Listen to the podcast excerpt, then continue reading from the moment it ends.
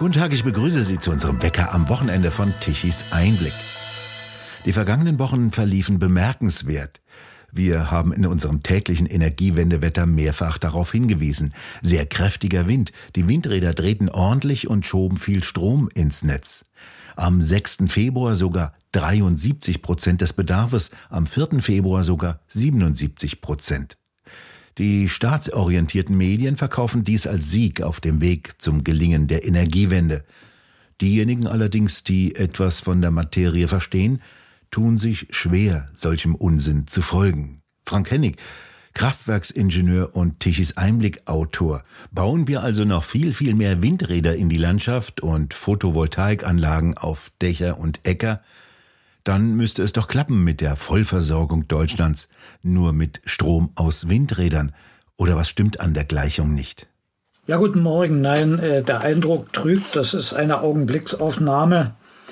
Es ist aber wieder zu vermuten, dass äh, falls der Monat Februar ein windreicher Monat bleibt, dass von unseren sogenannten Qualitätsmedien dann diese Windstromproduktion wieder gefeiert werden wird.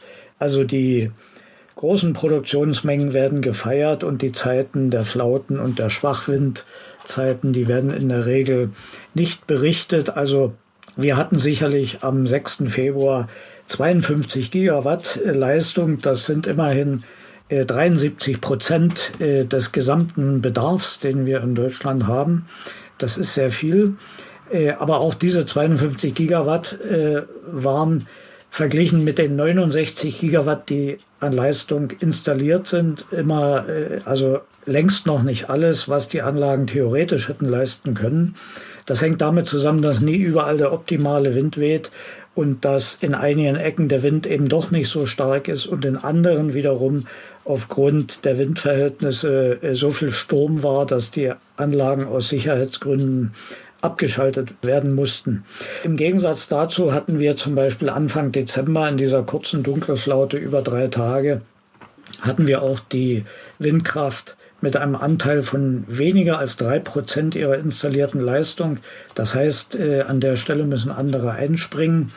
Und dazu kommt, dass die Windkraft enorme Lastgradienten ins Netz bringt, das heißt Laständerungen pro Zeiteinheit.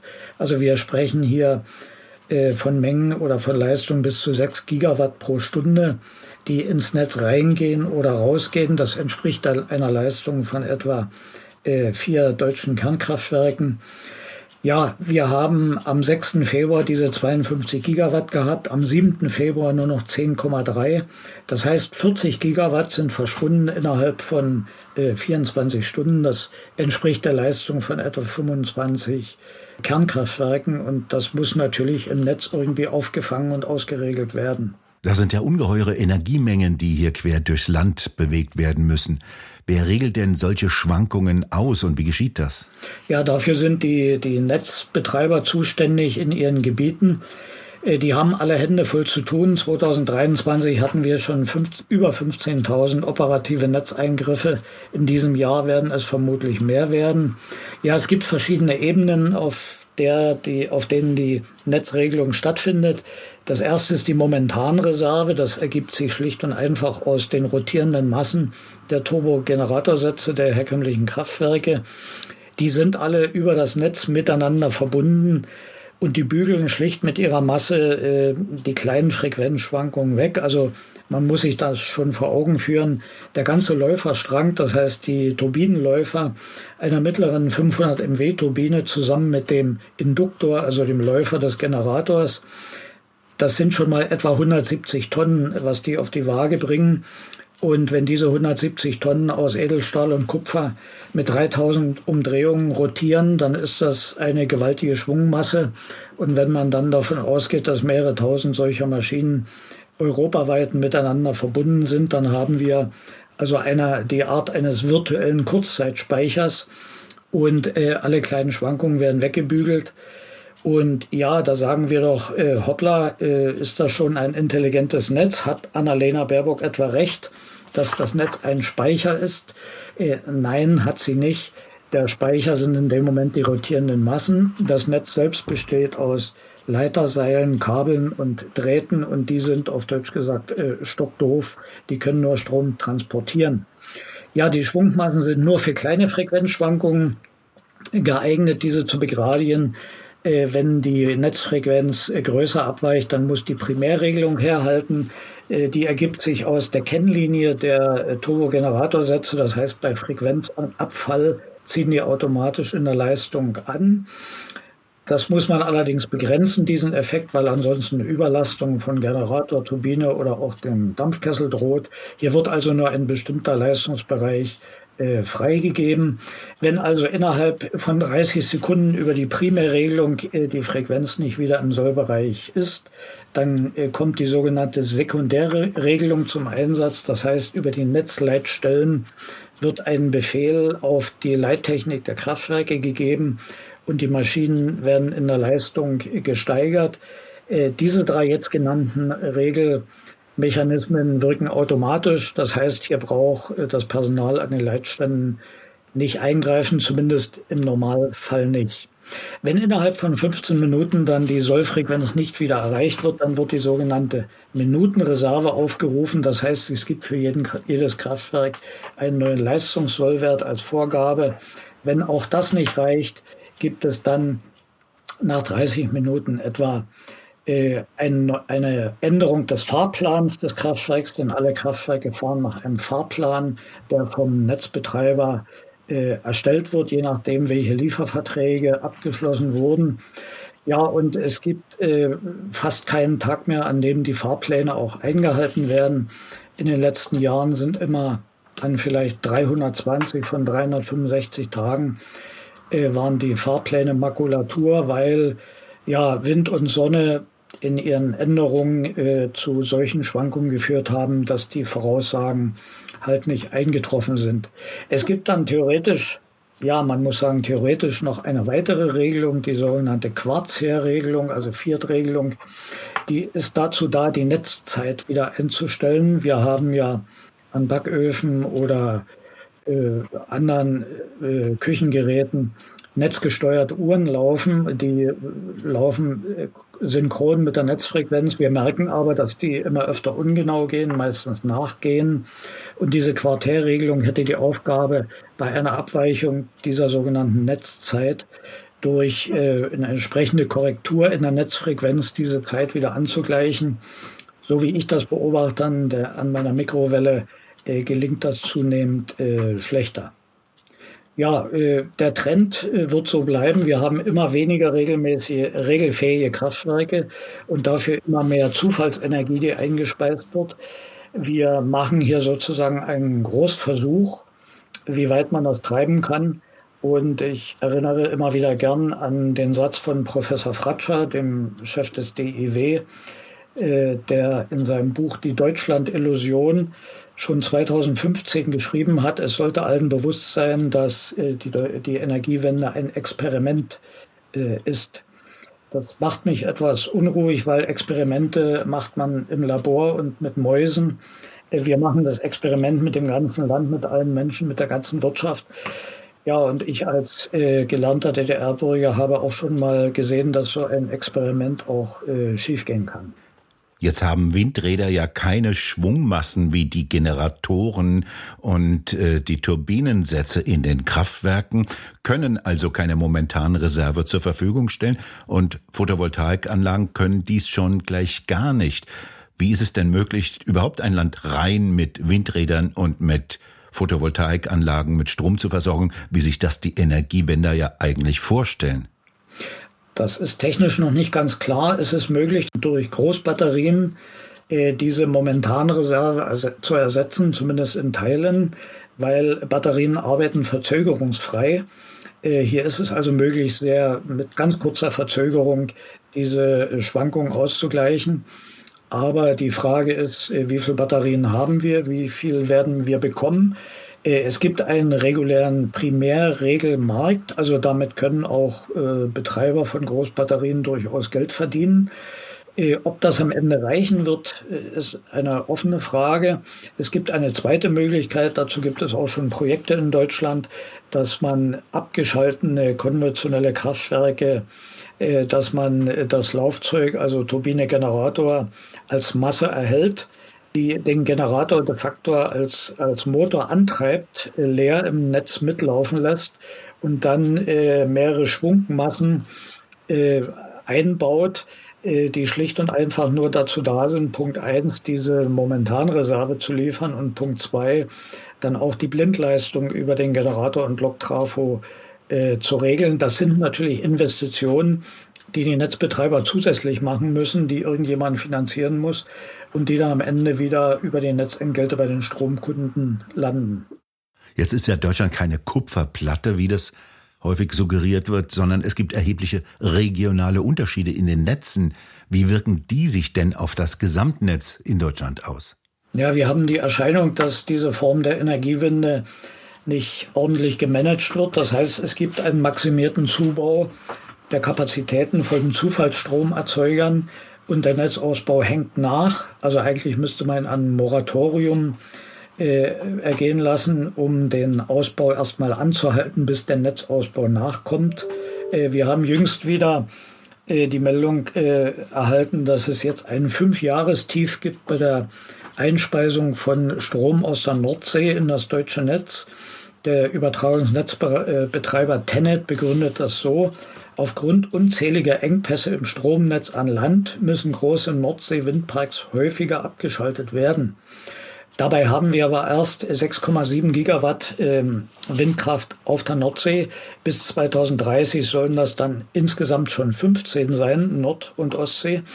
Äh, ob in sechs Jahren jetzt der Netzausbau so zügig vonstatten geht, dass dieser Strom dann auch überwiegend abgeleitet werden kann, das äh, sehe ich so nicht. Das ist ein grottenschlechtes äh, Management. Diese großen Nord-Süd-Leitungen, die ja eigentlich Voraussetzung waren für das Abschalten der Kernkraftwerke, die hängt gewaltig nach und die führt dazu, dass die Südländer halt über Redispatch-Maßnahmen versorgt werden müssen, was die Netzkosten treibt.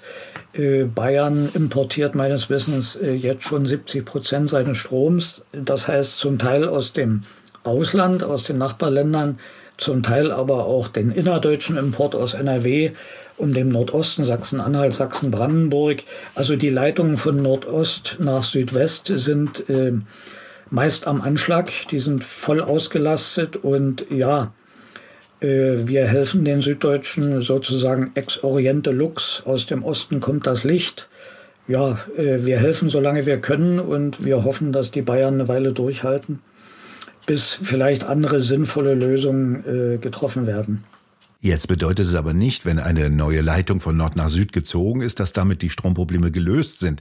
Denn wenn auf der Nordsee kein Wind weht, drehen sich die Windräder nicht und es wird kein Strom in die Leitung geliefert.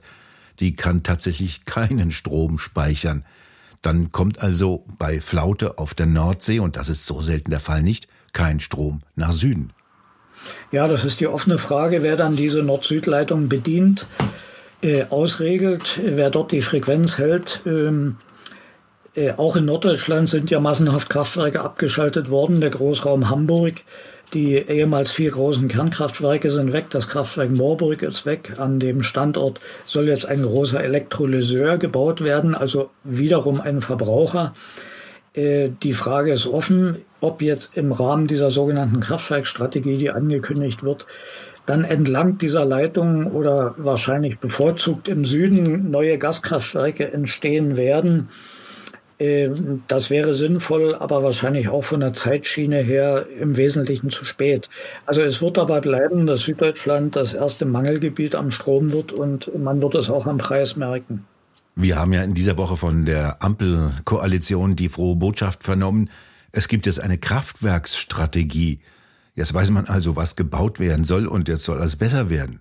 Ja, das ist in unseren regierungsbegleitenden Medien wieder geradezu gefeiert worden. Aber man muss die, die offizielle Sprachregelung mal hören und die lautet, man habe sich auf wesentliche Elemente einer Strategie geeinigt.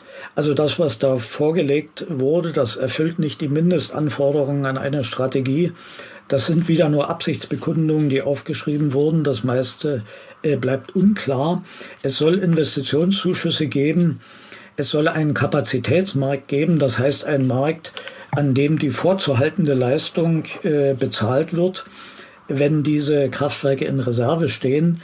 Äh, dann muss das Ganze von der Wettbewerbskommission der EU noch abgesegnet werden. Und wo kommt das ganze Geld her? Wie viele Investoren wird es geben? Es ist noch nicht mal klar, was in den Ausschreibungen jetzt genau stehen wird. Ähm, auch die Formulierung, es sollen zwei bis zu zwei, zweimal bis zu 2,5, nee, Entschuldigung, viermal bis zu 2,5 Gigawatt ausgeschrieben werden an Leistung. Das ist natürlich viel zu wenig. Die Lücke bis 2030 wird wesentlich größer sein. Äh, diese Neubauten werden 2030 auch noch nicht laufen.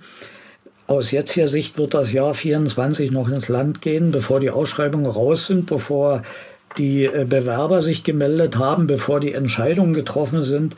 Dann gibt es vielleicht im Jahr 25 die ersten Baubeschlüsse.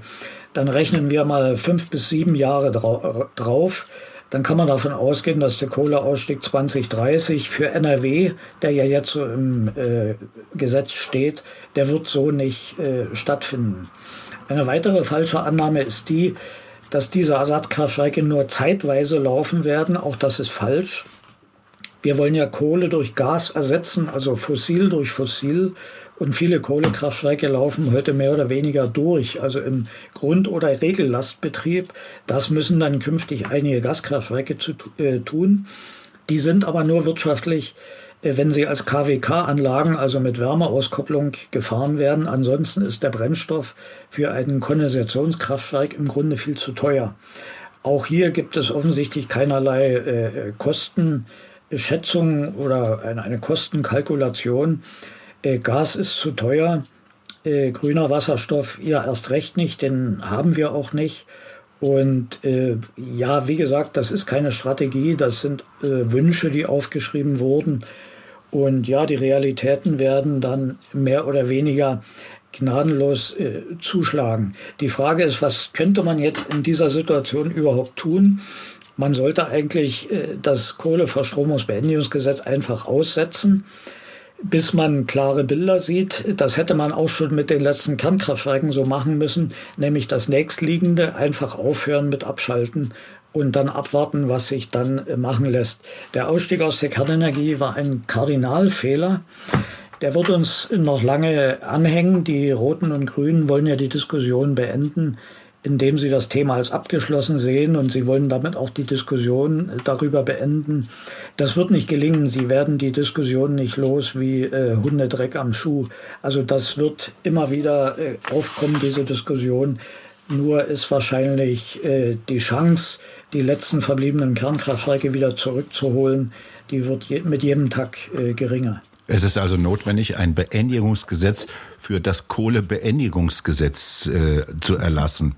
Ja, sozusagen. Zumindest sollte man es aussetzen, die Termine widerrufen, damit auch die Steinkohlekraftwerke äh, eine halbwegs mittelfristige Planungssicherheit haben und entsprechend mit Personal und Material so planen können, dass sie auch noch die nächsten fünf oder zehn Jahre über die Runde kommen. Bei der Braunkohle ähm, hat sich das ähnlich wie bei der Kernkraft erledigt. Wenn die Tagebaue an der Endstellung sind, dann wird hier äh, nichts mehr erweitert werden. Aber im Grunde bleibt uns außer Steinkohle und Gas und vor allem das heimische Gas, was man ja durch moderne Technologie fördern könnte, das bleibt uns eigentlich als letzte Möglichkeit, um hier noch äh, hinsichtlich der Versorgungssicherheit etwas zu retten. Aber immerhin hat sich die Regierung gefreut, dass die Strompreise wieder naja, im Keller nicht ganz sind, aber das Niveau vor dem Krieg in der Ukraine erreicht haben. Gibt es dann aus Ihrer Sicht Grund zur Freude?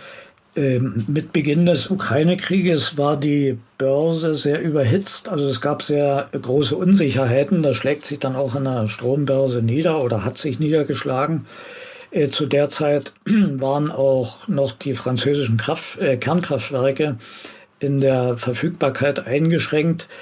Äh, jetzt hat sich die Lage entspannt. Wir haben etwas LNG, das sind zwar nur etwa sechs Prozent unserer Gasmenge. Wir haben mehr französische Kernkraft. Wir haben einige äh, Ersatzkraftwerke über dieses Ersatzkraftwerke-Bereitstellungsgesetz zurückgeholt. Und äh, es geht weiter zurück der Industriebedarf. Das heißt, äh, die ganze Lage hat sich beruhigt. Das heißt aber nicht, dass die Strompreise jetzt äh, weiter steigen oder sogar das Vorkriegsniveau erreichen. Das wird nicht sein, weil der Strompreis an sich, der mag nicht so stark steigen, aber die Netzentgelte werden weiter ansteigen, weil der Netzausbau auf allen Spannungsebenen erfolgen muss und das möglichst gleichzeitig. Auch in Vorbereitung des Gebäudeenergiegesetzes, wo ja möglichst viele Wärmepumpen eingebaut werden. Das heißt, äh, die Netzentgelte sind der am schnellsten steigende Teil des Strompreises. Äh, ein Teil äh, dieser Entgelte soll auch umgeleitet werden in die Fernwärmenetze. Auch das ist ein Bestandteil des Gebäudeenergiegesetzes. Ja, und ursprünglich wollte ja der Bund aus dem Klima- und Transformationsfonds 5,5 Milliarden zuschießen, um die äh, Verbraucher zu entlasten. Aber nachdem die grundgesetzwidrige Haushaltsführung der Regierung ja nun gerechtlich, gerichtlich festgestellt wurde, gibt es das Geld nicht und es wird auch offenbar keine neuen Sonderschulden geben. Das heißt, diese steigenden Netzentgelte, äh, die werden jetzt an die Verbraucher durchgereicht. Und das betrifft im Besonderen wieder hauptsächlich Süddeutschland. Also über 100 Versorger äh, haben jetzt Preiserhöhungen ab März angekündigt. Und das ist im Besonderen Baden-Württemberg und Bayern. Die ziehen also nach auf das äh, höhere Niveau, das wir im Osten hier schon haben. Und das wird auch so weitergehen. Äh, je mehr Energie von der Fläche eingesammelt werden muss, also Photovoltaik und Wind, umso teurer wird das ganze System. Und das muss am Ende jemand bezahlen. Und äh, ja, ich sehe nicht, dass der Trend sich nochmal ändern könnte. Das Experiment Energiewende geht ja weiter. Ein Experiment ist ja eine Frage an die Natur. Wie schätzen Sie, wie geht das hier jetzt aus, das Experiment, die Frage an eine Gesellschaft, wie weit kann man die stressen? Ja, das ist eine politische Frage. Also der, der Abbau des Wohlstandes ist, glaube ich, schon zu sehen in weiten Teilen der Bevölkerung. Es trifft äh, wie, wie immer zuerst die, die finanziellen schwachen Teile der Gesellschaft. Also die Tafeln haben immer mehr Zulauf. Und viele, die sich früher zum Mittelstand gerechnet haben, äh, die sehen plötzlich, dass sie eigentlich kein Mittelstand mehr sind, weil sie jetzt einen zusätzlichen Job annehmen müssen oder sich im, in der Lebensführung stark einhalten, äh, einschränken müssen. Ja, das, die Deutschen scheinen da sehr geduldig zu sein. Aber es wird äh, wahrscheinlich am Ende doch wieder bessere Zeiten geben. Also auch eine Ampelregierung ist endlich und man kann damit rechnen, dass in Zukunft auch wieder irgendwie vernunftbasierte Politik gemacht wird. Aber ich wage da keine Prognose. Frank Hennig, haben Sie vielen Dank für diesen Blick hinter die Kulissen des Patjomkinschen Dorfes Energiewende. Bitte. Und viel mehr erfahren Sie, wenn Sie sich das Buch von Frank Hennig zur Hand nehmen. Dunkelflaute oder warum Energie sich nicht wenden lässt. Erhältlich im tichiseinblick.shop auf der Webseite. Wir bedanken uns fürs Zuhören. Schön wäre es, wenn Sie uns weiterempfehlen. Weitere aktuelle Nachrichten lesen Sie regelmäßig auf der Webseite tichiseinblick.de und wir hören uns morgen wieder, wenn Sie mögen.